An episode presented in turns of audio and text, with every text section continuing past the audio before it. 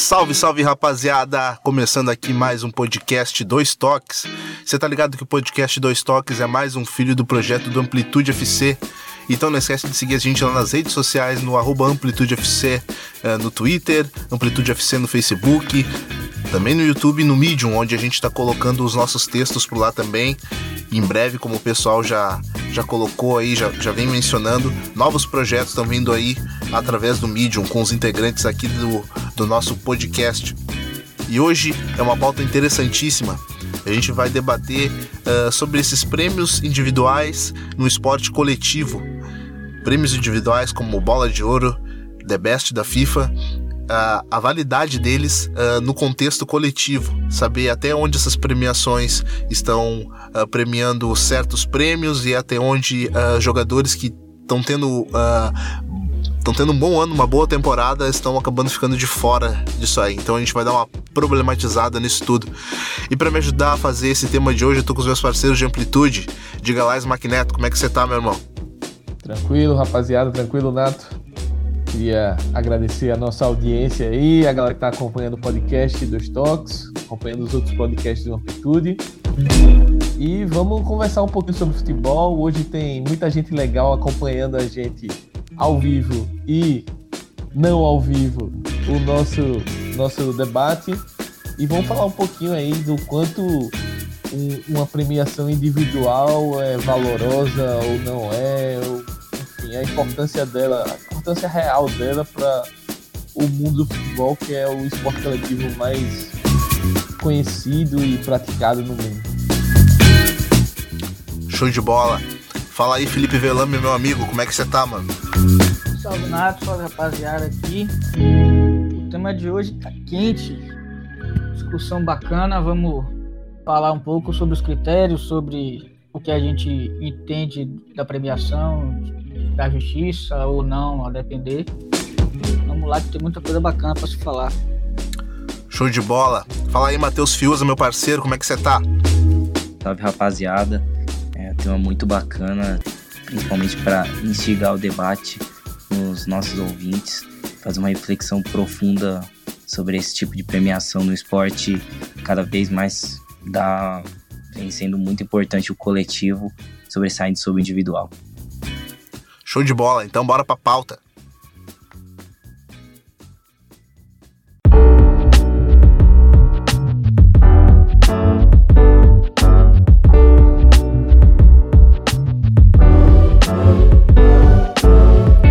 Rapaziada, como a gente já já iniciou conversando ali na, na, nossa apresentação aqui no podcast, a gente vai debater essa questão desses prêmios coletivos, desses prêmios, uh, essas premiações individuais num esporte tão coletivo quanto é o futebol. E é tão interessante como a gente aqui do, do podcast Amplitude, a gente acabou criando uma rede de amizade entre vários podcasts aqui.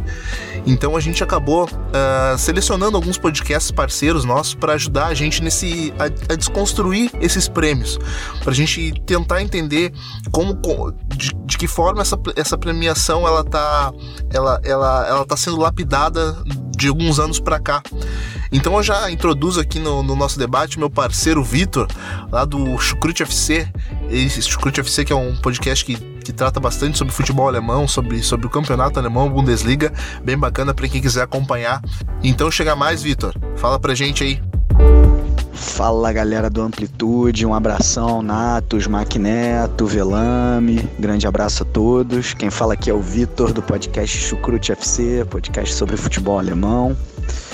Bom, esse papinho aí, né, do prêmio Bola de Ouro da revista France Football, que agora é separado da FIFA, é um papo que dá muito pano pra manga, né, que muita gente discute dele talvez ser mais midiático do que ser realmente algo que mede a qualidade dos jogadores. E aí sempre tem essa discussão de será que não vale a pena ter critérios mais objetivos, como por exemplo o número de gols que um jogador faz na temporada, é, o número de assistências, mesmo o número de títulos, ter alguma coisa mais direta. É, enquanto que o prêmio hoje é decidido aí por uma legião de jornalistas. A minha opinião é o seguinte: se fossem jogadores decidindo, é, eu seria completamente contra, né? Como nos moldes do prêmio da FIFA, né? Com os capitães das seleções decidindo e técnicos. Sendo jornalistas, eu acho que a, a avaliação é um pouco mais isenta. Então, eu acho que tem a sua validade. Por outro lado, os critérios objetivos é, também devem ser levados em conta, na minha opinião. Né? Porque alguém que faz 50 gols numa temporada é, tem que ser de alguma maneira mais valorizado do que alguém que faz 25, uh, ah, se os dois jogadores jogam o mesmo campeonato. Qual é o problema de você colocar critérios objetivos? Obviamente, estou dando a minha opinião. É que sempre tem uma subjetividade ligada ao futebol. Sempre há uma subjetividade por trás. Né? Então, às vezes, tem um jogador que ele faz 50 gols na liga inglesa e o outro faz, vamos dizer, 80 na liga alemã. E aí, as duas têm que ter o mesmo peso? A liga inglesa hoje é uma liga mais forte. É, então eu acho que tem um pouco dessa complicação uh, de nunca, nunca vai ser um prêmio que tenha total isonomia, justamente porque os jogadores não enfrentam os mesmos adversários e, principalmente, se tratando de um prêmio individual, é, eles jogam em times diferentes e acabam também tendo companheiros diferentes. Então, tem companheiros que é, podem potencializar mais a qualidade de um determinado jogador e eles, ele, nos números, acabar se saindo melhor porque ele tem um companheiro mais qualificado. Né? Será que não vale mais, por exemplo, um cara que faz 30 gols e dá 30 assistências jogando no Watford do que um cara que faz 50 gols e dá 50 assistências jogando no Manchester City? Né? E aí são questões que você simplesmente com critérios objetivos não consegue responder. Então, qual é a minha defesa? Um mix dos dois. Você coloca aí um peso uh, de critérios objetivos, claro, e aí esses critérios é, necessitariam aí horas de discussão que eu imagino que vocês estejam abordando aí no podcast. E, e também uh, ter o critério subjetivo e aí eu coloco jornalistas, acho que tem que ter é, jornalistas renomados, jornalistas que sejam realmente conhecidos do público ao menos do público do país ao qual né, ele, ele responde. Então, por exemplo, eu nunca diria que o jornalista do Brasil pode ser o Galvão Bueno, porque ele não está nem um pouco isento na hora de é, dar uma opinião qualificada sobre o Neymar. Né? Então você teria que é, realmente escolher os jornalistas a dedo na hora de escolher. Mas enfim, por conta dessa subjetividade ligada ao futebol, eu ainda defendo que tenha uma parte do prêmio, né? Um, uma, uma parte do prêmio ligada sim aos jornalistas e a outra parte, na hora da avaliação, uma parte mais subjetiva. Bom, espero que eu tenha contribuído aí para a discussão. Muito obrigado pelo convite. É uma honra estar participando aí desse podcast dos toques do projeto Amplitude. Vocês são monstros. Continuem assim com o trabalho de vocês e tchau, tchau. Pô, muito obrigado, pessoal lá do Chucrute. Obrigado, Vitor do Chucrute, por mandar esse áudio pra gente, cara. Uh, Smack, já, já começo já com você, já colocando você já na, já na, na linha de tiro, cara. É, foi interessante isso que o isso que o, que o Vitor trouxe pra gente, né, cara? Porque a gente não tem critérios avaliativos muito bem claros com relação a essa, a, a, a essa, a essa matemática que coloca uh, jogadores uh, de, de jogadores de equipes uh, sendo impulsionados a, a, a, melhores jogadores do ano, como, como são os prêmios do, do, da Bola de Ouro, da revista France Football, tanto quanto o prêmio de The Best da FIFA, instaurado pela FIFA há pouco tempo. Cara, o que, que, que você tem a dizer com relação a isso? Qual é, qual é a sua opinião com relação a esses critérios? Eu acho que por ser uma eleição de individual, digamos assim, dentro do esporte coletivo, ela fatalmente vai passar por questionamentos, por até, quem sabe, não deixa de ser incoerências, mas eu acho que a gente tem que discutir filosoficamente por que a gente tem essa necessidade de dar uma premiação é, específica para um jogador, para alguém.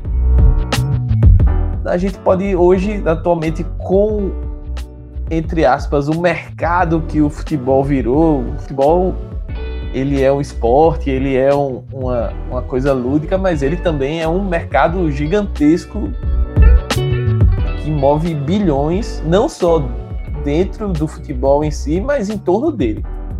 Então, eu penso que você colocar, atribuir a um jogador uma marca, o jogador hoje não deixa de ser uma marca também. Então, você premiar essa marca, esse cara, não deixa de ser um, um, uma forma de você valorizar mais o produto futebol, você valorizar mais. Então, se você valoriza essa marca, valoriza esse, esses atletas, você fatalmente você vai estar valorizando o esporte em si. Eu acho que essa, essas premiações também pensam nesse sentido, tentam valorizar o, o esporte em si.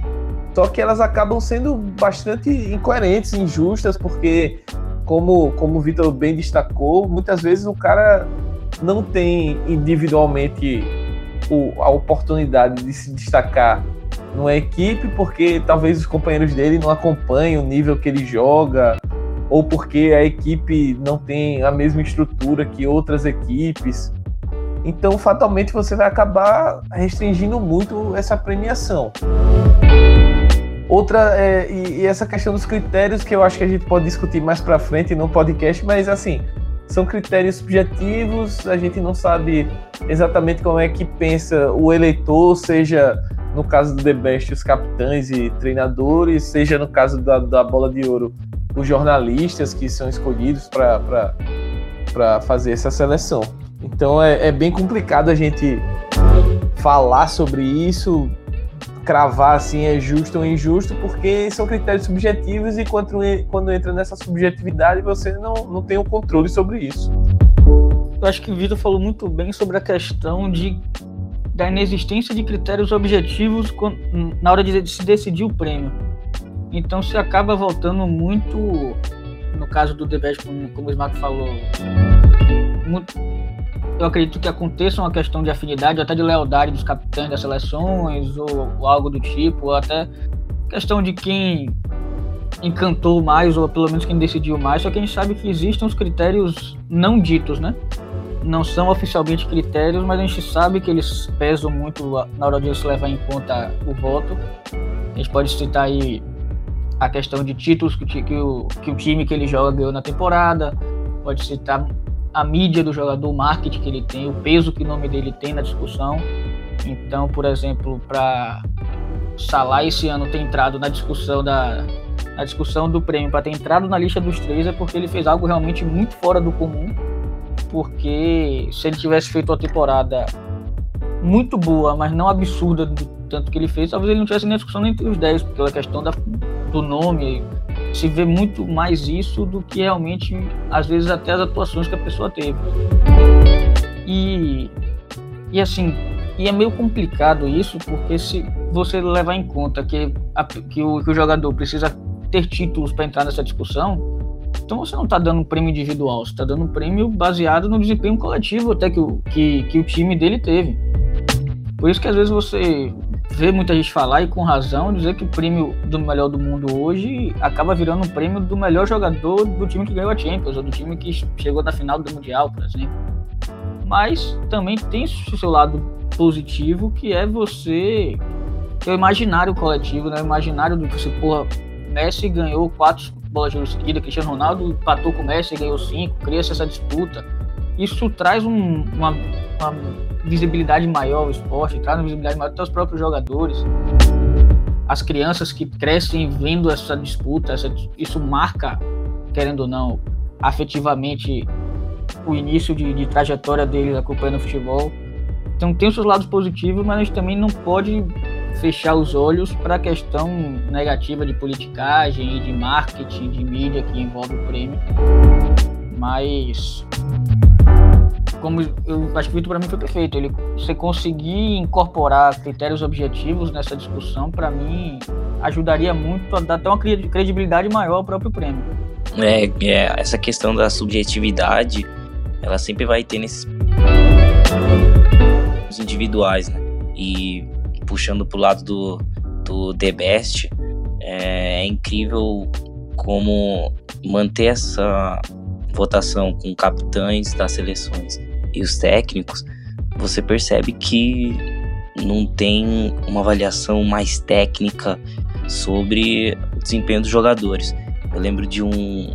Agora eu não vou me recordar o ano, mas martelava sempre na minha cabeça é, quando o Daniel Alves foi eleito antes, no, antes da ainda era junta né, da France Football da Bola de Ouro com a FIFA que o Daniel Alves foi eleito e ele fez uma temporada muito abaixo da média comparado ao Lan. E ali você percebia que a afinidade pesava muito mais do que uma avaliação mais técnica de como da regularidade do jogador na temporada acabava abrindo margem pro, pro corporativismo, né, Matheus? Porque era comum a gente ver isso, inclusive na seleção brasileira. Era comum a gente ver o Cafu, por exemplo, indicando outros jogadores, né, cara? É, exatamente. E isso, assim, você acaba perdendo um pouquinho. Um pouco. Não, não diria credibilidade, mas você não tem uma, uma, uma avaliação, avaliação verdadeira de, de toda a temporada. Pois é, não fica uma avaliação uh, através do mérito né, do jogador, o mérito daquilo que ele desenvolveu ao longo do ano. Rapaziada, uh, a gente foi lá pro nosso Twitter também, lá no AmplitudeFC, e a gente colocou pro nosso pro nosso, pro nosso ouvinte, para aquele que acompanha a gente, aquele que acompanha aquilo que a gente está fazendo, para mandarem questões a respeito, a respeito disso. Então, Matheus, eu já, eu já peço para você continuar e responder aqui, porque o, o Red Scout mandou Red Scouser mandou uma, uma questão interessante pra gente, porque a gente tocou nesse ponto de, de não ter um, uma banca avaliativa para esse critério e ficar muito no subjetivo. Ele perguntou o seguinte: o que vocês acham da introdução de um júri especializado na análise de futebol com maior poder de decisão de votos? Essa foi a pergunta dele. Obrigado, nosso Portuga, lá do grupo do Future, obrigado pela pergunta. O que, que você acha, Matheus? Será que um, uma espécie de banca ficaria mais interessante para a gente avaliar o caso? é o comparar esse essa espécie de banca, né? Dá para levar pro lado da France Football que ela faz com os jornalistas, né? Só que foi como antes o, o Vitor tinha falado, né? Quem são esses jornalistas? Qual critério eles utilizam para classificar que esse jogador foi melhor que fulano? Então, até que seria uma, uma boa ideia, desde que seja uma coisa bem é, que fique bem esclarecida para todo o público é, sobre critérios, quem são as pessoas, porque não adianta você colocar né, jornalistas de mais países, porque de uma forma ou de outra ele vai acabar votando nos jogadores conterrâneos dele. Então, é, estabelecer o, algo mais objetivo e identificar quem são essas pessoas que votam, acho que seria uma ideia bem legal e daria mais credibilidade para e valorização à temporada, a uma avaliação melhor dos jogadores. Então, eu concordo, gostei muito dessa parte que o Matheus salientou sobre como não existem critérios objetivos para isso, né? Não existem. Não existem é... A gente não sabe quem. Tem lá a lista de jornalistas, mas assim a gente não sabe qual o conhecimento exato deles. Eles são caras que acompanham, são tipo uh, um, um, certo nível de comentaristas que a gente acompanha aqui na TV brasileira, por exemplo. A gente não sabe se, se o cara faz esse, esse gênero mais, mais porra louca, digamos assim, ou se o cara é um cara que estuda o futebol, que é um cara que acompanha, um cara que tem, pode dar uma avaliação técnica mais mais aprofundada, digamos assim. Então, eu, eu gosto desse, dessa, desse critério, digamos assim, dessa, dessa, desse pensamento, mas ainda esbarra também no, no, nesse, nessas questões, né? Até onde esse cara é um especialista, é um expert, até onde esse cara só quer fazer um, uma média com os países que ele, que ele que ele trabalha, ou as ligas que ele trabalha, ou até mesmo os jogadores que, que ele conhece, porque no, no meio do futebol hoje em dia ainda que não seja dito, mas a gente sabe que tem muito jornalista que é amigo de jogador, desses caras, somente desses caras famosos. É, algo que me chamou a atenção foi, por exemplo, o um jornalista da Globo, eu não lembro que horas, que horas ou que, que momento foi, mas acho que ele mencionou no, no, numa transmissão uma certa relação com o jogador. Então, assim, fica estranho, entendeu? Uh, você não. Você tem que ser profissional, entendeu? Você tem, o, tem que ter o discernimento do, de quando você é jornalista e quando você é amigo do cara. A gente vê vários exemplos de comentaristas, de setoristas de clube, etc. E fatalmente isso não deve ser muito diferente na Europa, que é o cerne do que é o cerne do prêmio. Enfim, inclusive eu gostaria de levantar até o, o, o outra questão também que para o pessoal debater de como essa premiação, por mais que a Europa seja o centro do futebol, etc., mas ainda assim, quando a distância não era tão grande, é, como as pessoas não avaliavam ou deixavam passar grandes jogadores que atuavam na América do Sul, por exemplo. É, como é que você vai avaliar que o cara que sei lá, um, um, um, cara que jogou, que o Romário jogou em 2000, por exemplo, que ele fez uma temporada, se não me engano, 60 gols, ou mais 60 gols no, no ano. É, pô, será que esse cara não tem um nível de, sei lá, tá no top 10 aí, de melhores do mundo, etc? Não sei, é, o nível do campeonato é diferente, eu sei, mas talvez, mesmo que ele estivesse jogando na Europa, ele conseguiria desempenhar algo parecido. É muito, muito, é, um, é uma, uma ótima discussão, mas eu queria que a galera falasse um pouquinho também dessa descentralização da, da bola aí. É, e como, como o Smack falou, às vezes o próprio jornalista é, é, amigo, mas não só amigo, mas às vezes o cara não acompanha mesmo. A gente vê casos aqui no, aqui no Brasil, casos em que meio que se que o, o cara assiste cinco jogos na temporada, sendo que são quatro da Champions, um do, do, campeonato que o cara joga, alguma coisa assim. E, cara, jogos de mata-mata são extremamente situacionais, contextuais e não dá para você dizer que o cara jogou bem, mal ou mais ou menos vendo três jogos da temporada. Então eu acho que a sugestão do nosso português favorito, o, o Ed Scouser, ele. É, acho que seria uma ótima ideia se fosse realmente um comitê, ou sei lá, um grupo de, de jornalistas, ou sei lá, executivos da, da, da FIFA ou o que que parasse para realmente acompanhar o campeonato e poder falar com propriedade. Aqui no Brasil, mesmo nessa temporada passada, se criou a ideia coletiva de que a temporada de Messi foi ferreira, que Messi jogou mais ou menos. Isso tudo porque Messi foi eliminado da, num, num jogo contra a Roma em que ele teve pouca culpa sendo que ele acabou com o Campeonato Espanhol, ele jogou pra caralho na Champions nos outros jogos. Fez um Mundial abaixo, sim, mas a média da temporada dele foi absurda. Tanto que o, Barcelona foi campeão quase invicto e perdeu o jogo exatamente que ele não jogou. Então é meio complicado você, você dar opinião sem saber do que você está falando. Aí hoje você fala, o cara fala assim, ah, ah, porque não sei quem não joga nada, ou não sei quem tá jogando mal, e você fala, você viu ele jogar? E aí você meio que se criou essa situação que você não pode perguntar se o cara viu, viu o jogador jogar. Porque você tá querendo ser babaca, ou você tá querendo pagar de entendido, ou o que for. Acho que se você não acompanha realmente o cara, você tem que pegar e parar um pouquinho e ouvir quando as pessoas falam. Não por questão de, de soberba, por questão porque a pessoa sabe mais ou menos que você, mas porque você não acompanhou o cara. Então é complicado. Acho que realmente poderia ser uma boa, uma boa ideia, desde que bem implementado. Pô, perfeito, cara. Ainda lembrando essa questão que o Smack falou de, de quando a distância ainda era menor entre, entre Europa e América, ele citou o caso do Romário e citou outro, citou o caso de Riquelme em 2000, 2007. O cara acabou com a Libertadores na América e foi, foi jogar o Mundial contra o Milan. Eu me recordo que o Kaká, se não me engano, naquele ano foi eleito o melhor melhor jogador do mundo.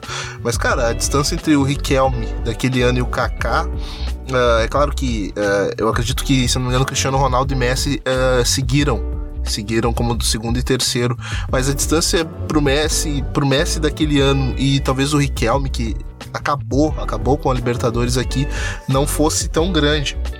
Rapaziada, então vamos fazer o seguinte: a gente já tem mais parceiros aqui com a gente do Amplitude FC, mandando os seus, seus áudios, mandando as suas, as suas questões pra gente, pra gente pontuar aqui em debates. E dessa vez a gente tem o Vitor, mais um Vitor, mas o Vitor, nosso parceiro Vitão, lá do Imigrantes da Bola, ele que vai contribuir com a gente aí pra, pra colocar mais uma, mais uma questão na, na baila pra gente comentar. Então diga lá, meu parceiro Vitão. Fala galera que acompanha o Amplitude, fala Nato, fala todos os ouvintes que estão ouvindo esse podcast maravilhoso, é uma honra estar aqui. Aqui quem fala é o Vitão, do Imigrante da Bola, um podcast irmão do Amplitude. E já chegando com uma, a, minha, minha visão sobre a questão do prêmio Bola de Ouro e de tudo que ele tem se tornado perante a meritocracia do prêmio, eu acho que por ser um prêmio de voto e de um voto muito mais. Como é que a gente pode definir? Muito mais diluído do que realmente especializado, acaba perdendo esse ponto. Por quê? Você coloca esse voto na mão dos, dos jogadores, dos capitães e dos técnicos de, de, dos clubes e das seleções, perdão, e você acaba gerando ali uma, um senso de vou votar em quem vota todo ano, então a gente vê direto o Cristiano Ronaldo, quando estava no Real Madrid, votando no Benzema, no Kroos e no Modric. Tudo bem, ele tem o direito dele de achar que o Benzema é o melhor do mundo, mas Será que se esse voto não fosse feito por um especialista, em vez de ser feito pelo próprio Cristiano Ronaldo, ele não iria pro Messi, num ano de disputa acirrada dos jogadores? Então acho que essa questão de quem vota, quem decide, acaba tirando um pouco essa questão. E também tem muito da, da influência do, do, da Copa do Mundo, da, da competição da época, que acaba às vezes, por exemplo, o Messi, tendo feito uma temporada maravilhosa, não vai estar nos três, porque a seleção dele não conseguiu muito bem na Copa, ele não foi campeão da Champions, mas se você for analisar friamente, detalhadamente as temporadas, eu acho que o Messi no mínimo teria que estar entre os três ali. E não está, porque um chegou na final da Copa, o outro foi. Entendeu? Acaba entrando muito essa questão. A parte de você premia demais o ataque, eu volto novamente para quem tá votando, entendeu? A gente teve recentemente o Neuer disputando ali o prêmio. Eu, eu torci muito para que ele ganhasse, é, como para poder valorizar nossa classe de goleiros, né? Por mais que já não esteja em, em atividade há um tempo. Mas eu acho que existe sim o, o a a valorização do ataque muito acima dos jogadores de meio até de defesa. É muito difícil você ver um meio campo. Agora é legal ver o Modric, que é o meio de ligação ali participando. Mas geralmente é o cara que faz gols. E isso acaba voltando na questão de quem meter mais gol acaba sendo considerado o melhor do mundo. E é, é essa visão que a gente tem que perpetuar. Quem fizer mais gols é o melhor, beleza. A gente vai montar um campeonato aqui e vamos. O melhor jogador dele é quem fez 20 gols, sendo que a gente tem o Messi e o Modric ali na armação dos outros times, mas não, melhor que fez 20 gols. É, 10 de pênalti, 5 de forma duvidosa e 4 trombando com 26 zagueiros. Não tirando mérito desse jogador, mas é essa a forma correta de avaliação? Eu tenho todas as minhas ressalvas com esse tipo de premiação, então eu acho que vale a reflexão de o quanto a gente dá valor para ela, o quanto ela ainda é relevante num contexto de análise profunda. Lógico, para ser uma programação de TV num, num, dia ali que não vai ter jogo, perfeito. Mas pra gente que tá tentando buscar analisar melhor o jogo, entender melhor, eu não sei se é uma coisa muito relevante. Espero ter ajudado aí. Um abraço, amplitude e valeu! Show de bola. Esse aí foi o Vitão lá do Imigrantes da Bola, ele que contribuiu bastante aqui com a gente, colocando mais, mais uma pimenta aí nessa panela que, de pressão que acabou virando aí uh, esses prêmios individuais de um esporte tão coletivo quanto o futebol. Ô, Matheus, me fala uma coisa, cara. Uh, majoritariamente, nos últimos anos, acabou virando quase que uma questão de necessidade. O jogador que ganha, ganha a Champions, ele vai estar tá figurando entre os três melhores do mundo. Uh, isso acaba deixando desnivelado para jogadores que acabam não, não ganhando a Champions League, e, mas fizeram temporadas absurdas como o Messi, né? Que, que o Felipe já levantou aqui pra gente, né, cara? É, e você falou o exemplo do Messi, né? Um exemplo claríssimo também desse ano ainda. Você pode colocar o Griezmann, né? Campeão da Copa ainda e como a FIFA já tinha anunciado, teria um peso grande e ele apareceu entre os 10 The Best, mas não chegou na lista final sendo superado por um meio-campista que é o, o Modric, né? Completando a lista com o Salah e o Cristiano Ronaldo. Foi como o Smack falou no, no começo do podcast, né? Futebol é algo que movimenta milhões, milhões e milhões de dinheiro. Então, o cara que faz, o cara que tem o toque final, é o, o cara que faz o gol, é quem vai sair no, nos jornais, ou, ou melhor, né, no, nos portais online hoje, é como o cara.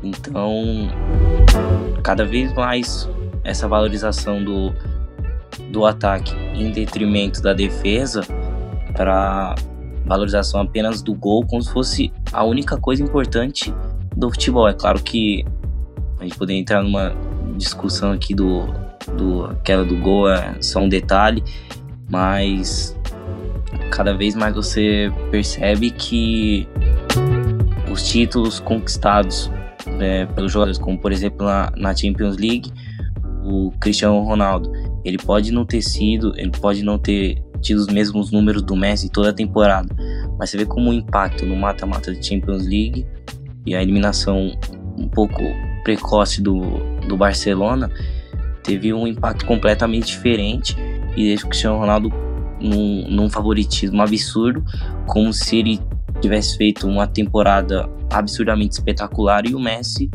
foi uma temporada comum, sendo que se você analisar os dois contextos, ver cada parte da temporada, você percebe que os dois jogaram no altíssimo nível e aí entraria num, numa questão muito subjetiva que uma discussão que não teria mais fim. Ô, Matheus, você tocou num ponto, um ponto muito crucial aí, cara, porque, como você falou, essas que, a questão de, de, de jogadores não uh, figurarem apenas pelos títulos que ganham, cara. Uh, essa questão me lembrou muito a Copa do Mundo, cara. Eu, eu juro por Deus que eu vi gente, gente falando seriamente que, que, que o Mbappé devia estar entre os três melhores do mundo pela Copa do Mundo que o cara fez. Uh, uh, esquecendo totalmente a temporada, uh, embora ele tenha feito uma temporada interessante no Campeonato Francês, mas uh, no geral, no cômputo geral, não, não foi uma temporada de, de merecimento para o Mbappé estar tá figurando, mas uh, como, como tem pesado, né, gente? Como tem pesado uh, esses, esses grandes, essas grandes competições que os jogadores europeus acabam, acabam disputando, como o, o resultado final da, da do, do, quanto eles conseguem com o coletivo tem resultado em prêmios individuais, né? Uh, Mbappé, para mim, não, não deveria estar, tá, mas ficou no imaginário de muita gente, muita gente que entende bastante sobre futebol, ficou no imaginário que o Mbappé deveria figurar entre os três. É, e ainda tem a, a questão de quando o, é a, foi anunciada né, a lista, né? Então fica na memória das pessoas é o, as atuações mais recentes do jogador, né? E o altíssimo nível do, do Mbappé na Copa do Mundo faz com que as, as pessoas é, o quisessem na lista do, dos três melhores. Para mim, ele não deveria estar também, só para não deixar minha opinião de fora, mas é como eu falei, né, da, da questão subjetiva. Então, vai de muitas vezes analisar uma parte pelo todo, sendo que esse todo é tem muitas questões envolvidas. É, eu, eu, concordo aí com, com a análise de vocês acho que é, é complicado tu é, valorar um, um, prêmio, uma premiação dessa. Partindo do ponto como no começo que eu acho que já é complicado você premiar alguém individualmente no esporte coletivo, mas entendendo a importância da premiação e do que ela representa no universo do futebol, é complicado você limitar um, um, uma escolha de um melhor jogador do mundo pela Copa do Mundo apenas. Uh, ou para Champions League apenas. Eu acho que se o cara é muito bom, é, a regularidade deveria também ser um, um, desses fatores. E como o cara é regular e ajuda a decidir mais jogos ou ser importante em muitos jogos. É, um, outro, um outro fator aqui que eu acho que a gente pode é, focar um pouco mais a discussão também para quem, quem me acompanha nas redes sociais, no Twitter, a galera sabe que eu curto muito, acompanho bastante esportes americanos. Gosto bastante, principalmente basquete e futebol americano, são dois esportes que eu gosto bastante. E são dois esportes que tem, são coletivos e tem essa coisa do vamos escolher o melhor jogador, o melhor jogador de ataque, o melhor jogador de defesa, enfim. Muito ligado às estatísticas. Só que, diferente desses esportes, pelo menos na minha opinião, uh, no futebol existe muito fator sem a bola. E quando você está sem a bola, você, as estatísticas não vão te ver, não vão te enxergar. E muitas vezes essas premiações elas deixam de ser importantes ou deixam de valorizar o que você consegue fazer sem a bola. Eu acho que um, um exemplo que a gente pode trazer disso é o Firmino.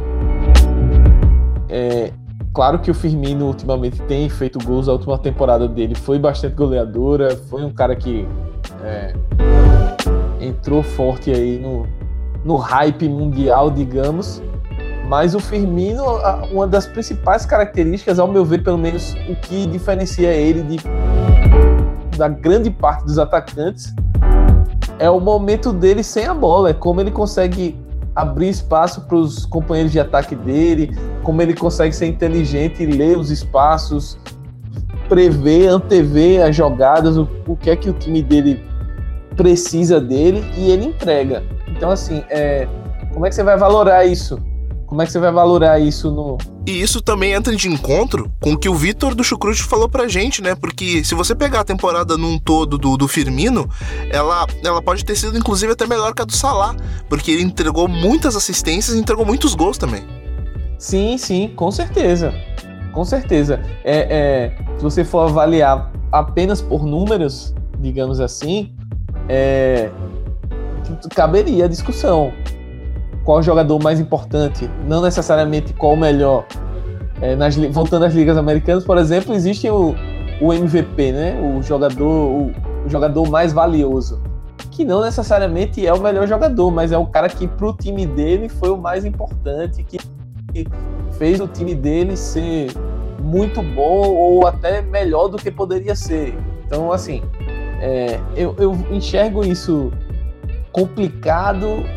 De novo, é, é um, um, a gente entrou no terreno bem complicado, é um, é um debate sensacional.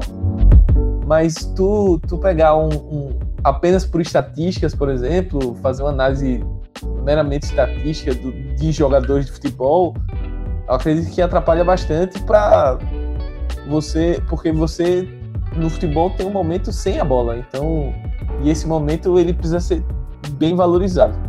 E nesse ponto aí, ó Felipe, como eu já vou passar a palavra para você, o, o Smack falou tudo, né? Esses jogadores MVP, como, como ele falou, de que. Porque a gente sabe que a gente nunca vai acabar vendo, por exemplo, um, um Busquets, a gente nunca vai acabar vendo um, um, um Kanté entre esses jogadores que vão, vão, vão, vão ser os melhores do mundo, mas eles já são os melhores do mundo, mesmo sem ter esses rótulos de premiações, né, cara? É, aquela coisa. No, no caso aí, que vocês estavam falando de, de Salah e Firmino, estatisticamente não tem, não tem discussão que foi melhor. Salah estatisticamente entregou muito mais. Mas para mim, acompanhando a temporada do Liverpool, acompanhando que os dois entregaram, que os dois participaram do jogo, talvez Firmino tenha sido mais importante. Ah, talvez não, para mim ele foi mais importante do que Salah, do próprio Salah no, no, no modelo de jogo do Liverpool. Firmino ele consegue te dar mais coisas além do número frio. Entendeu? Então, por isso que eu falo, que eu falei naquela hora, acho que uma parte tem que ser objetiva do, dos critérios, mas também tem que dar espaço ao subjetivo. A você analisar outras áreas que não necessariamente apareçam na, no quadro de estatísticas, que te dá o um número frio apenas. E passa também pelo que, pelo que o Vitor falou agora, de questão de jogadores não ofensivos ganharem um prêmio, né? Por exemplo, um goleiro, um zagueiro, um lateral. Então, cara, a gente viu o Canavarro ganhar, ganhar o prêmio em 2006, mas foi uma coisa completamente atípica, num ano de que ele foi campeão da Copa do Mundo, que Zidane, que talvez fosse o, o ganhador do prêmio, deu uma cabeçada na final. Então, não é o que você vê todo dia. O próprio Neuer fez uma temporada absurda, pegou até pensamento em 2014, foi campeão e terminou em terceiro. hoje em dia cada vez mais se dão peso, se dão se dá essa, esse peso maior mesmo aos jogadores que produzem gols, que entregam gols. O que, eu, o que na minha visão não é exatamente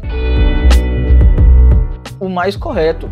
Por exemplo, você pode até discutir no ano que, que o Bahia foi, foi campeão da Champions, que ganhou a Tríplice Coroa, talvez, todo mundo fala de Ribéry, fala de Robin, mas talvez um jogador importantíssimo naquela campanha foi o próprio Schweinsteiger, que organizava tudo de trás. Como você falou, Busquets talvez, provavelmente nunca vai ganhar uma, bola de ouro, mas é um jogador absurdo. Influencia demais no jogo. Então, passando pelo que o próprio, o próprio Red Scouser falou, de questão de você instituir um, um comitê especializado, mas especializado mesmo. Não especializado apenas porque tem nome, um jornalista de nome, um Galvão Bueno da vida, por exemplo. Entendeu? Eu acho que tem que se rediscutir a forma como você pensa o prêmio. Tem que pensar o prêmio. Porque do jeito que tá é basicamente uma premiação pro forma. Você vai votar em quem você vota sempre, ou então alguém que ganhou alguma coisa. E futebol é muito mais do que ganhar alguma coisa. Não é porque você não ganhou que você joga fora, que você não, que não, não tem valor. Felipe, o, o, o Rei da América não se tornou basicamente isso não também? Cara, com certeza. Querendo ou não, o Rei da América é basicamente o time que ganha a Libertadores, ou que vai bem na Libertadores. Você acaba jogando fora 38, 40, 50 jogos da temporada para levar em conta 6, 4, entendeu? Eu acho que isso é uma amostragem pequena, é, um, é, uma, é uma certa forma de miopia. Você tem uma visão muito tacanha, muito limitada acerca do jogo. E o jogo é muito mais do que apenas quem faz gol. Lógico que o gol é a parte mais importante do futebol, é o objetivo final. Mas para você alcançar o gol, tem toda uma série de fatores, circunstâncias e estratégias que permitem você chegar lá. E você fechar o olho para tudo isso e privilegiar apenas o gol, não é que não devo privilegiar o gol, mas privilegiar apenas o gol ou apenas o título, eu, na minha visão, é equivocado. Pois é, cara. Se você analisar, por exemplo, a temporada do Luan no passado, ele fez, ele fez uma excelente Libertadores da América, isso não se discute. Mas a questão dele ser preservado tantas vezes no seu campeonato nacional acaba colocando em xeque aquilo que ele produziu como Rei da América, porque o nome da premiação ele é, ele é emblemático ele coloca como rei da América, mas majoritariamente ele vem premiando uh, jogadores que acabam uh, vencendo a competição da Libertadores da América. Rapaziada, ainda falando no, nessa questão de jogadores, uh, jogadores de frente sendo, sendo premiados com, essas, com, esses, com esses títulos uh, individuais, uh, entra muito na questão de marketing, jogadores que vão acabar aparecendo nas capas de jogos de videogame, jogos virtuais. Isso é muito interessante. Então a gente já vai para mais um áudio aqui. Agradecer bastante o Eduardo Dias, o nosso parceiro, nosso presidente lá do, do Futuri, ele que tem o, todos os podcasts lá da casa, tem o, o The Pitch Invaders, uh, a rapaziada que, que, que, pensa o jogo, a rapaziada que, que é uma, das nossas inspirações aí para falar sobre futebol. Então, Dinho, presidente, chega mais aí, cara. Olá, futeboleiros do podcast Dois Toques, aqui Eduardo Dias do Projeto Futuri, olá comunidade do Amplitude FC. Antes de tudo, eu queria agradecer o trabalho de vocês. Sim, agradecer porque é muito importante que a trincheira do Pense o Jogo cada vez conte com mais uh, ferramentas, com mais programas, com mais plataformas que tratem o jogo de maneira séria, de maneira séria, de maneira reflexiva, que com menos zoeira e com menos verdades absolutas. É hora da gente refletir o futebol, pensar o jogo, pensar sobre o que envolve o futebol e a contribuição de vocês nesse, nesse ponto é muito importante. Então, obrigado Amplitude, obrigado Dois Toques, obrigado a vocês todos, obrigado Nato. Bom, sobre o assunto do porquê não tem tantos defensores no Ballon d'Or, no, no Bola de Ouro, a gente sempre, sempre lembra do Carnaval em 2006, mas a verdade é que não existem tantos defensores concorrendo ao principal prêmio individual uh, de melhor jogador do mundo, porque também nos gols do Fantástico não passa os melhores desarmes do Fantástico, as melhores antecipações do Fantástico. É tudo uma questão midiática, na verdade. Eu me lembro quando eu falei numa rádio aqui de Porto Alegre sobre um, um central que dava muitos pontos ao time e a velha guarda logo debochou, aquilo, achou que aquilo já era, fosse uma expressão dos novos comentaristas, né? como, como a, a velha geração gosta de falar, de quem pensa diferente da, maneiras que ele, da maneira que eles têm antiga de pensar o jogo. Bom, para começar, eu acho até um contrassenso uh, prêmio individual em esporte coletivo. Eu não gosto muito disso, é tudo uma grande uh, campanha de marketing. Eu acho que o, o, objetivo, até que é nobre, é, é ampliar o alcance do futebol, é vender, é faturar dinheiro, coisas que tem que acontecer no mercado capitalista e profissional. Uh, mas a questão do porquê se se, se escolhem mais atacantes exatamente pelo gol e pela questão midiática, comercial, do que eles aparecem mais. É uma questão de cultura. Defensores ganham campeonatos, defensores uh, dão pontos e defensores são muitas vezes os melhores jogadores do time. Tanto os volantes defensivos, como os centrais, ou mesmo com os laterais, ou até goleiros mesmo, fazem muita diferença. A questão é cultural, é tentar resumir o jogo do futebol a um momento, um momento obviamente importante, um momento que se pontua no futebol, que é o momento do gol. Agora, o gol não nasce com o cara que empurra a bola para dentro. É, é óbvio que a gente não pode, de alguma maneira, desvalorizar Cristiano Ronaldo e Messi, que são jogadores de um nível absurdo, mas sim, num contexto geral, os defensores são uh, discriminados nessa, nessa escolha do, do bola de ouro. Uh, não é só a escolha do bola de ouro, em qualquer escolha de melhor jogador, tanto de campeonatos regionais, tanto quanto o futebol da Várzea, sempre vai ser o camisa 10, o fantasista, o cara do drible, quando na verdade isso é uma grande injustiça, mas é uma injustiça compreensível. Na hora de vender o produto, precisa-se do fantasista, daquele que desperta a mágica no imaginário popular, e isso acontece mais com os atacantes, eles que podem arriscar mais, eles estão longe da, do campo de defesa deles, eles que têm que é, fazer a jogada mais plástica, fazer o gol, a vibração, sair para vibração, dar um pulo, vibrar e aparecer nas câmeras. Então a questão do porquê os, os defensores não são eleitos os melhores jogadores nessas uh, nesses concursos de, de, de, de melhor de, de valorizar, que buscam valorizar a individualidade dos jogadores, é mais uma questão de cultura e questão de marketing, marketing também. Eu confio muito, poxa, eu sou né, o chato do clean sheet, eu acredito que jogadores de defesa dão tantos pontos e são tão importantes quanto atacantes.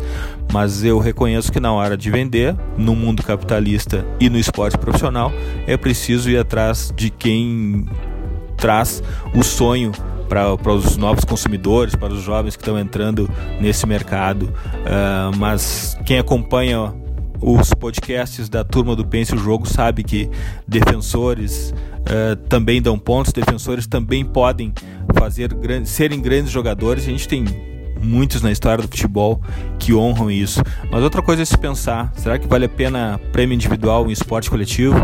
Muito obrigado pela oportunidade, galera do Amplitude, galera do Dois Toques. Muito obrigado por vocês existirem. Um grande abraço e pense o jogo. Tá aí, rapaziada. Nosso presidente já deu papo. Pô, Eduardo Dias, muito obrigado por, por, por ceder minutos do seu tempo aí e, e responder essas questões tão importantes que são para a gente poder discutir é, esse debate, ampliar o assunto, pensar o jogo como, como vocês tanto fazem aí nos podcasts do Futuri, cara. Muito obrigado. Pô, Matheus, uh, essa questão aí que, que o Dinho levantou pra gente de, de jogadores de defesa que acabam não vencendo, isso acaba sendo uma questão cultural, né? A gente acaba não colocando no YouTube para ver o Kanté da Carrinho, ver o Casemiro da Carrinho. A gente gosta de ver os gols, a gente gosta de, de ver jogadas, uh, jogadas fantasiosas, como ele mesmo colocou. E, e, e, essa, e essa cultura que a gente tem, não só o brasileiro, mas como, como, como o, o cidadão, como aquele que consome o esporte, ele, ele, ele enxerga, né? Uh, vai ser difícil, vai ser complicado a gente ver defensores levando esse, esse tipo de premiação, né? Embora a gente saiba que eles ganham o campeonato. É, exatamente, né? E nesse ponto do, da, dessa, desse contraste entre defesa e ataque, é, eu queria pegar uma, uma frase né, do, do Menotti, o histórico treinador no futebol argentino, que ele dizia que os ataques sempre triunfariam sobre o pragmatismo cru das defesas, né? Ou seja, ele tratava o ataque como se fosse a luz e a defesa como se fosse as trevas.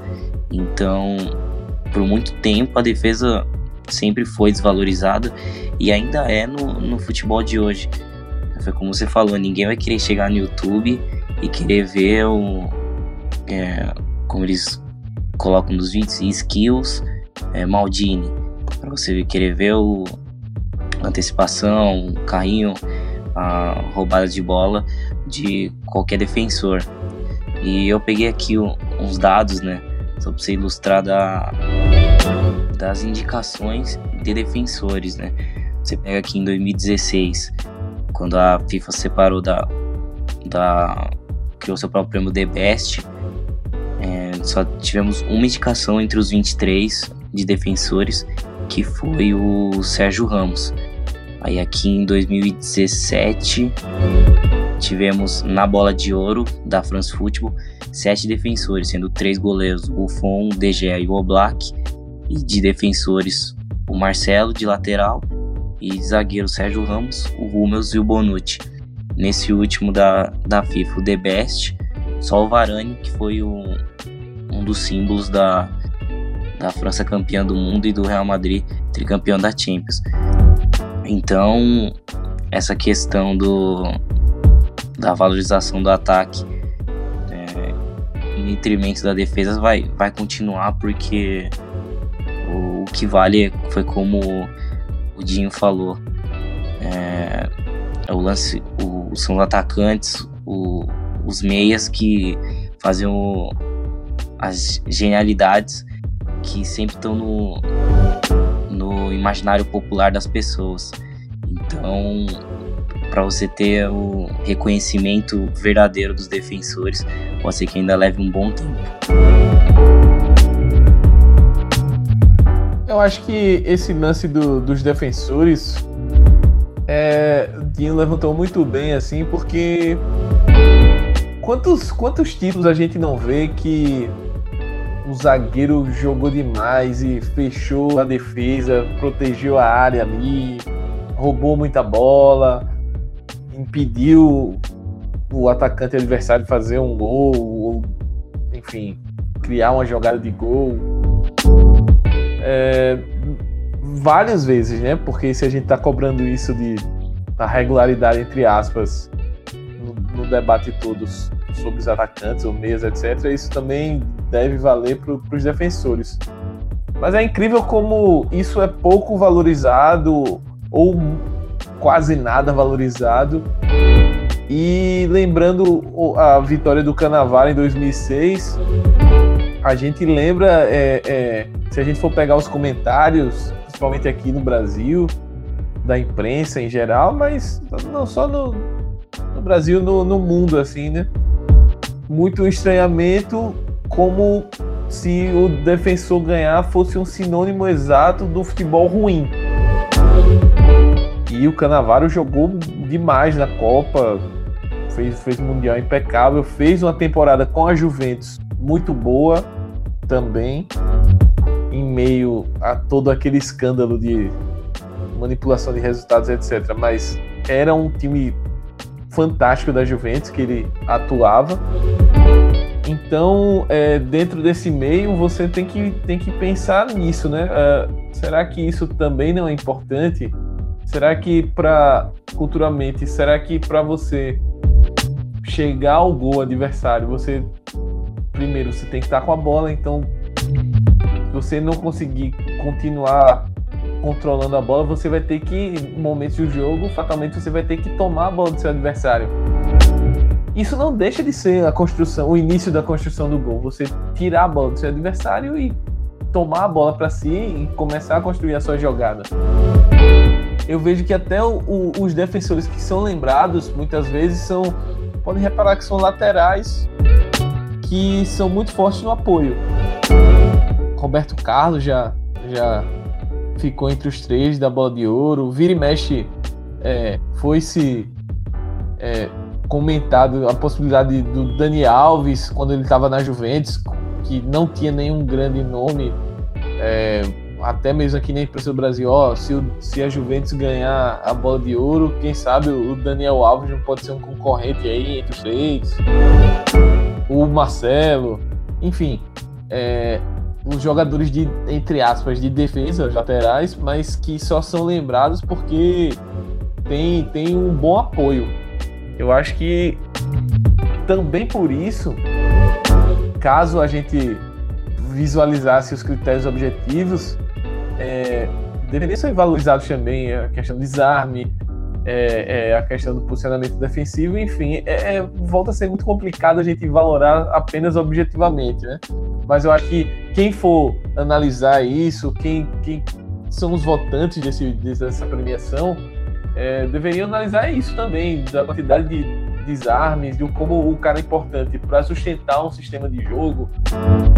Dando um outro exemplo aqui, já encerrando minha fala nesse, nesse, nesse comentário, é, pô, como o Sérgio Ramos estava conversando com o Felipe até a gente assistindo o jogo é, hoje do Real Madrid na Champions, como o Sérgio Ramos é um cara que é importante no sistema do Lopetegui, porque ele, ele é um cara que dá o, o sustento na defesa, porque o Real Madrid agora cada vez mais está jogando dentro do campo adversário, está jogando, é, tentando colocar muita gente no campo adversário e fazer um jogo um jogo de posse dentro do campo do adversário. E como o Sérgio Ramos precisa ser muito bom para sustentar isso, não só é, com os passes, com as viradas de jogo, o lançamento, as arrancadas que ele tem bastante, lembrando as épocas de lateral dele, como também na recuperação, na cobertura. Ele é um zagueiro que, apesar que já está chegando numa idade mais avançada, mas ele ainda é um zagueiro muito rápido, é um zagueiro forte. Então, cara, pô, o Sérgio Ramos é um puta jogador. Por mais que os haters tenham as questões é, da maldade dele, que eu concordo em certo, certo ponto, é, ninguém pode negar o quanto ele é bom. E talvez ele merecesse entrar numa lista de três aí, algum ano, talvez esse ano, enfim. E não entra, né? Não é mencionado. E tem um detalhe rapidinho, né, do só finalizar sobre o Sérgio Ramos, né? É, a gente estava falando sobre o, o destaque sempre para o gol, sempre para o atacante, sempre para o cara goleador. E muitas vezes no, na cabeça das pessoas, naquela Champions League 2014 do Real Madrid contra o Atlético, o Sérgio Ramos faz o gol e ele ganha todo o destaque, porque leva a partida para prorrogação e na prorrogação, na prorrogação o Real Madrid passa por cima do Atlético. E aí você percebe como o gol dá tanto destaque para um defensor. É capaz de passar por cima de qualquer desarme, qualquer bola tirada de cima da linha, qualquer interceptação, tudo por causa de um gol. Claro, a importância foi imensa, mas ali você consegue perceber como é tratado é, um lance, um momento individual, né, sendo analisado em contraste com o todo. É, pra galera que tá ouvindo a gente, não, galera, a gente não, não não adotou a filosofia do Parreira que o gol é só um detalhe. Não é isso. O que a gente está querendo dizer é que para o gol sair, para surgir o gol, muitas vezes você tem que tomar a bola do seu adversário. Ou você tem que construir a jogada lá de trás. Você tem que sair com a bola rapidamente para tentar pegar a defesa é, adversária desprevenida. São vários fatores para você construir o gol, que é a coisa mais importante do futebol mas não é porque o, o finalizador marcou o gol que só ele é importante ou ele é muito mais importante que os outros. Eu acho que a grande discussão da gente aqui durante o podcast é justamente é, valorar isso, né? O que é mais importante ou o que é menos importante. Mas na verdade a gente quer que as coisas se equilibrem um pouco mais o futebol dê, ou, ou quem acompanha o mundo do futebol dê a mesma importância para todos os tipos de ações dentro do campo. É, voltando à questão do defensor, por exemplo, você pode estabelecer um critério objetivo que seja o goleiro que fez defesas que salvou, que geraram pontos. Por exemplo, o Testegen agora no fim de semana fez uma parte. Ele basicamente garantiu pontos ao Barcelona fazendo defesas incríveis. De Gea fez muito isso no Manchester United no ano passado, o Alisson fez muito isso na Roma, o Black faz isso semanalmente no Atlético de Madrid. Então, seria uma forma de você estabelecer um critério objetivo na hora de valorar as atuações. E.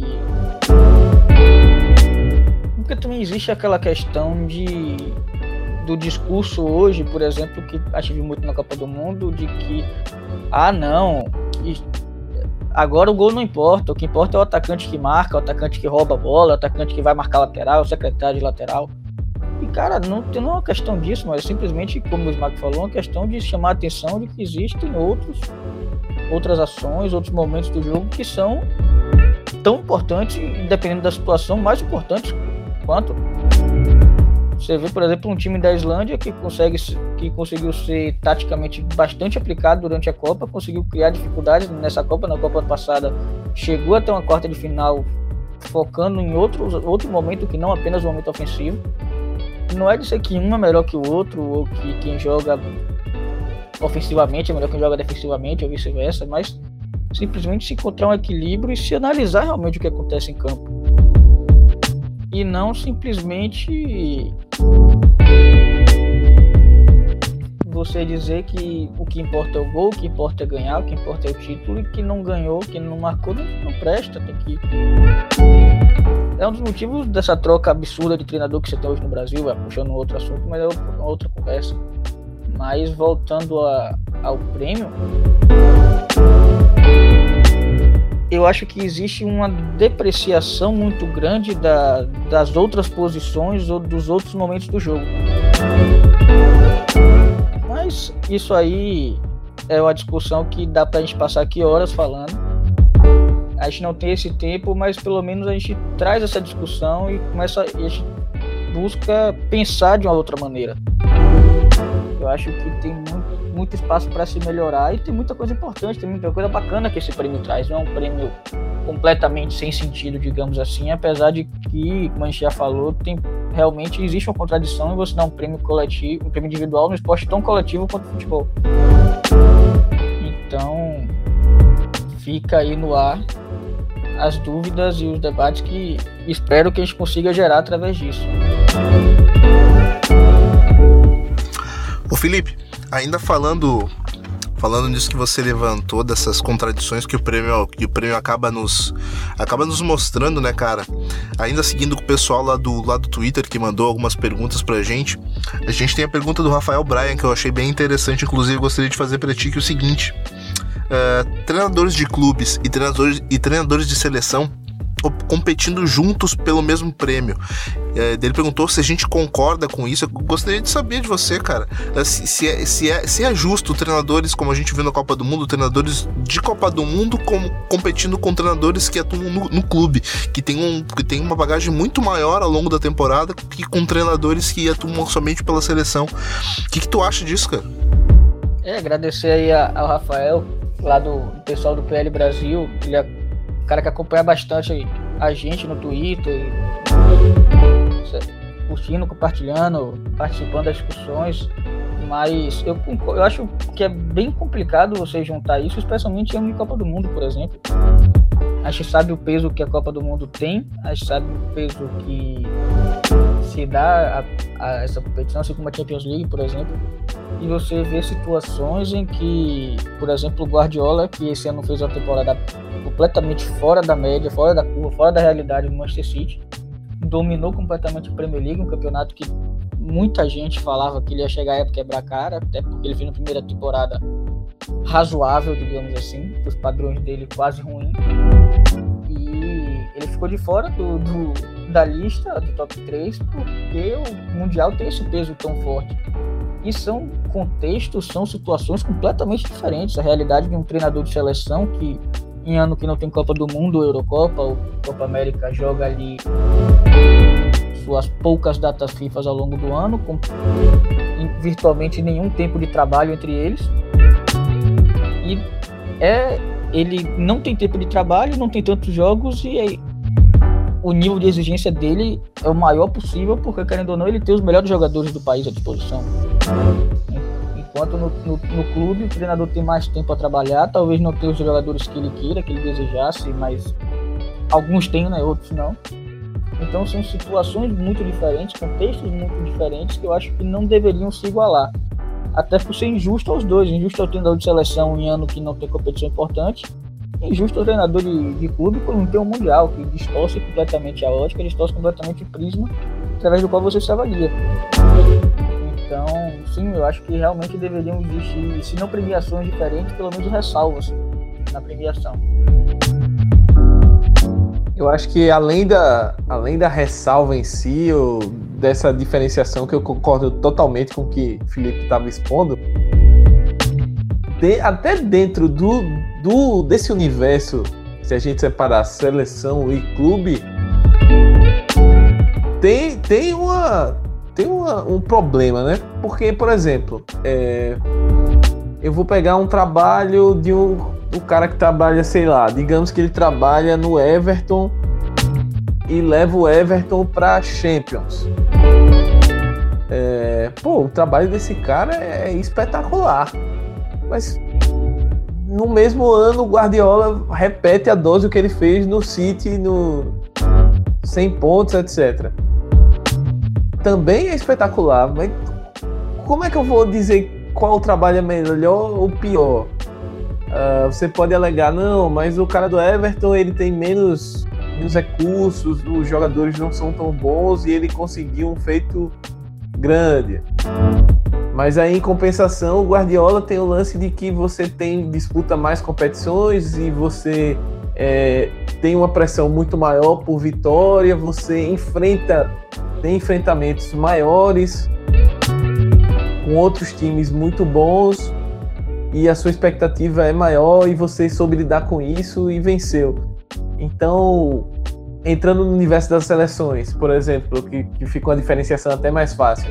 Uh, como é que a gente vai comparar o trabalho do Deschamps, que foi campeão mundial, com o, sei lá, do, o cara, o técnico da Islândia, que me fugiu o nome agora para a Islândia, só jogar uma fase de grupo de Copa do Mundo é uma coisa absurda, é uma coisa inimaginável. É, você empatar com a Argentina é mais absurdo ainda. A Argentina com Messi, por mais bagunça, loucura que tenha sido a Argentina nessa Copa do Mundo, mas é a Argentina. Então você conseguir um resultado contra essa equipe tem o seu valor, tem, tem um grande valor. E como é que a gente vai diferenciar isso, sabe? É, é, é complicado você analisar. Então eu acho que fica. A gente volta de novo, assim como jogadores, a gente volta de novo para a questão da premiação pelo título, né? Se você foi o campeão, se você foi conquistou um, um, um torneio importante, etc., você vai ter a vantagem, mas muitas vezes isso não quer dizer que você foi o melhor técnico daquela, daquela competição ou daquele ano. Acho que vale também a gente pensar muito bem nisso. É, a, a minha linha de pensamento é a mesma que a do Smack, a do Felipe. É, não tem como você mensurar o quanto quem vale mais, né? Se você é o técnico da seleção ou o técnico de clube, porque é, é, praticamente incomparável o dia a dia com, de um clube com encontros mensais, em amistosos é, ou até mesmo eliminatórias, as competições continentais das, das seleções. Então, é, esse tipo de, de prêmio para os técnicos ainda é uma questão muito delicada e vai sempre no caminho do, do resultado final.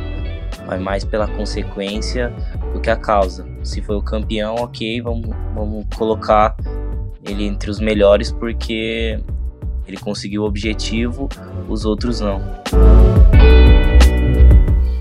Pois é, né, mano?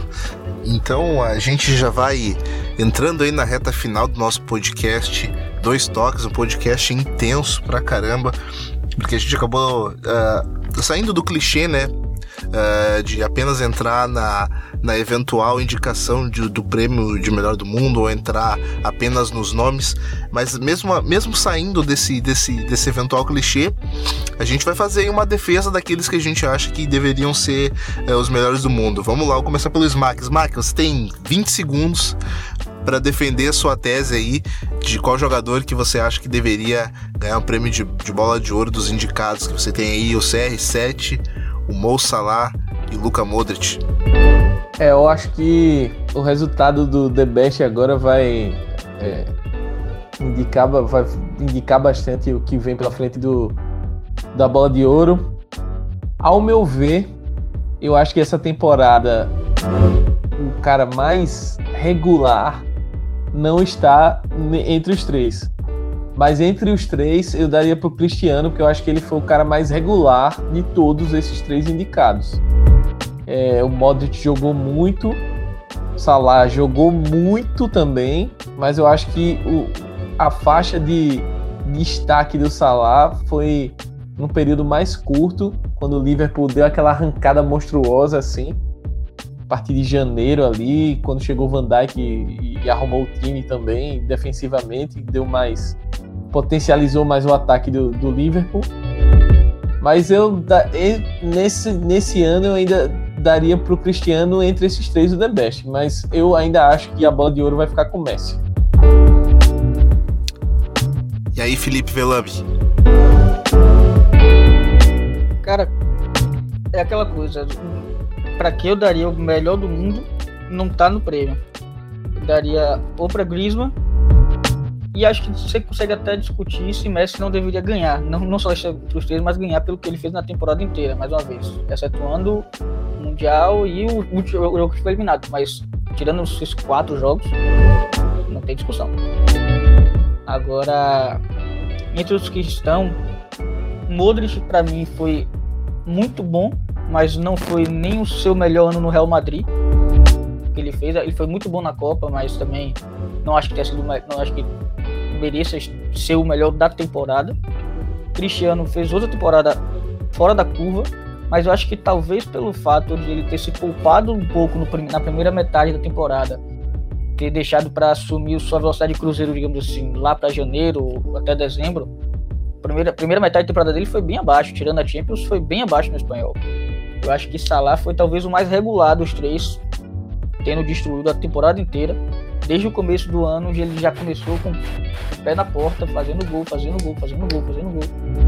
E o Liverpool não chegou mais longe na temporada por questão de elenco, que não tinha no ano passado, e da defesa na primeira metade da temporada, que acabou comprometendo a liga logo cedo, fora a arrancada do City absurdo. Então, dos três, eu daria para Salah pela regularidade na temporada. Demorou. E aí, Matheus? É o. O meu escolhido também não tá entre os três, que, que seria o Griezmann, mas entre os escolhidos, acho que eu acho que o prêmio vai ficar com o Cristiano Ronaldo, acho que é algo inevitável, visto pelos últimos anos a importância que eles dão à Champions League, principalmente. Então o prêmio vai ficar com o Cristiano Ronaldo, mas eu queria muito também, se for para escolher entre os três, obviamente, daria o prêmio pro Salah. Pô, cara, interessante. Eu também vou me posicionar a respeito disso, porque, como o Matheus falou, eu acredito que seja algo inevitável a, a, a, o prêmio não ir pro Cristiano Ronaldo pelo, pela, pela excepcional Champions League que ele fez mais um ano em que ele se preserva para chegar com todo o gás na competição e sendo arrasador na fase de mata-mata, como, como ele vem sendo, uh, inevitavelmente não vai ficar com ele. Eu também, o jogador que mais me agradaria sendo campeão uh, dessa premiação uh, seria o Griezmann, também pela, pela regularidade dele, fez uma Europa League absurda e foi um dos condutores dessa, dessa França, né, após 20 anos conquistar o caneco da Copa do Mundo. Uh, fez uma temporada absurda.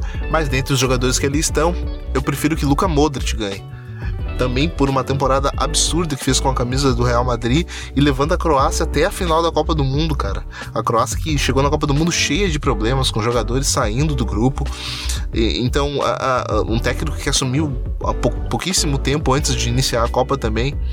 Cara, uh, eu daria esse prêmio para Luka Modric. Mas então, rapaziada, antes da gente entrar aí na nossa fase de, de anúncios finais para finalizar o programa, gostaria de anunciar também a nossa parceria com a Rádio Sport Clube. A gente fechou uma parceria com a Rádio Sport Clube, que é uma rádio online, que ela publica muitos podcasts, como, como o pessoal do Imigrantes também já está por lá, o pessoal do Chucrute também, e agora o Amplitude está chegando lá com todos os seus podcasts. Esse podcast aqui, o Dois Toques, ele vai estar tá sendo vinculado nos programas todo domingo, Uh, ou domingo sim, domingo não, isso a gente não sabe ainda, mas às duas da tarde. Duas da tarde, então você pode dar uma chegadinha lá no site deles, no radiosportclub.com.br e dar uma chegadinha para acompanhar os, os, os, programas do Amplitude que vão estar tá rolando por lá também. Uh, a princípio, o podcast Dois Toques ele vai ficar todo domingo às duas da tarde, como eu já falei. O Pula Plantilha, que você já está acostumado, uh, que é o nosso podcast sobre futebol espanhol, ele vai estar tá rolando toda sexta-feira, sete da noite, lá na Rádio Esporte Clube. E também o de primeira, também nos domingos, 9 da manhã, que é o nosso podcast sobre futebol feminino. Então eu queria agradecer aí o Bruno lá da Rádio Esporte Clube pela parceria que a gente está firmando agora com o pessoal de lá também. Também agradecer o pessoal da HTE Esportes que, tá, que também está conosco, a gente continua divulgando uh, o nosso, os nossos produtos, o, o, por lá também, divulgando o nosso conteúdo por lá também. E dizer que tá maneiro, rapaziada que tá chegando, muito obrigado, rapaziada que tá acreditando no nosso trabalho aqui. Smack Neto, meu parceiro, mais um grande programa pra conta. Diga aí, quem quer te seguir nas redes sociais, saber o que você tá escrevendo sobre futebol ali no Amplitude, faz o quê? É isso aí, mais um pra conta. Grande programa, grande discussão que não acaba aqui no nosso podcast, né? Mas que com certeza deve fomentar aí discussões de bar dos nossos seguidores, ouvintes, etc. Quem quiser me seguir nas redes sociais é @smackneto, S-M-A-C-K Neto no Twitter, no Instagram. É, quem quiser também, galera, seguir a gente o Amplitude nas redes sociais, muito legal. E queria fazer aquele convite para a galera que está ouvindo o podcast aí, não esquecer de dar, dar sua avaliação, principalmente no seu agregador, no iTunes também é muito importante para que a gente, nosso podcast suba no, no conceito do, do iTunes e possa ser mais visto por outras pessoas para espalhar a palavra aí do Amplitude e todas essas discussões legais que a gente faz. Grande abraço e até a próxima, né? Até a próxima. Fala aí, Felipe Velame. Quem quiser te seguir nas redes sociais, saber aquilo que você tá fazendo, escrevendo sobre futebol, cara, faz o quê? Salve Nato, salve rapaziada. Mais um programa muito bom. Curti muito a, a discussão, participar desse debate com vocês. Quem quiser ver o que eu tô falando de futebol, vai lá no, no Felipe, Felipe Velame, no, no Twitter. Que por, por lá falo bastante, principalmente de futebol aqui da Bahia, futebol nordestino. E fica a dica aí, no, falando de futebol nordestino, que a gente lançou no final do ano passado, agora no fim de semana, lançou uma coluna nova no Amplitude, o Banho de Cuia, que a gente vai falar um pouco do futebol nordestino, acompanhar os times que estão na Série A, na Série B, falar do, do jogo, das questões que envolvem os times e produzir conteúdo focado no Nordeste, querendo ou não, tá precisando de um pouquinho de, de mais atenção desse lado. Então segue a gente por lá e vamos falar de futebol. Vamos falar de futebol. Chega mais, Matheus Fiuza. Quem quiser te seguir nas redes sociais, saber aquilo que você está escrevendo sobre futebol, mano, faz o quê? É, primeiramente, agradecer participar de mais um episódio dos Dois Toques. Cada dia mais podendo pensar melhor o jogo com esse projeto muito bacana. E para me seguir lá, pode ir lá no Twitter, Mate Fiuza. Ultimamente tô tá bem fraquinho lá porque a vida de vestibulando tá atrapalhando um pouquinho, mas onde não falta conteúdo é, são nas páginas, são nas redes sociais do Amplitude, Facebook, Twitter, YouTube. Pode seguir do Amplitude que vocês ouvintes vão estar sempre abastecidos com muito futebol. Show de bola. Quem quiser me seguir, pode dar uma, uma passadinha lá no Twitter, no arroba Nato Natoso, e dar uma seguidinha na gente lá, que a gente também tá comentando bastante sobre futebol, retweetando muitas coisas, mas sempre ativo. Rapaziada, uh, muito obrigado por, por, você que ouviu até aqui, você que veio através do Rádio Sport Clube. Vou ressaltar o convite que o Matheus acabou de fazer. Não deixa de seguir a gente lá nas nossas redes sociais, no arroba Amplitude FC, em todas elas: Twitter, Facebook YouTube. Todas elas com o mesmo nome e também no Medium, como o Smack falou, e o Felipe também. Já tô com um projetinho novo lá sobre futebol do Nordeste. Então é isso, rapaziada. Nos vemos no próximo Dois Toques. Tchau, tchau.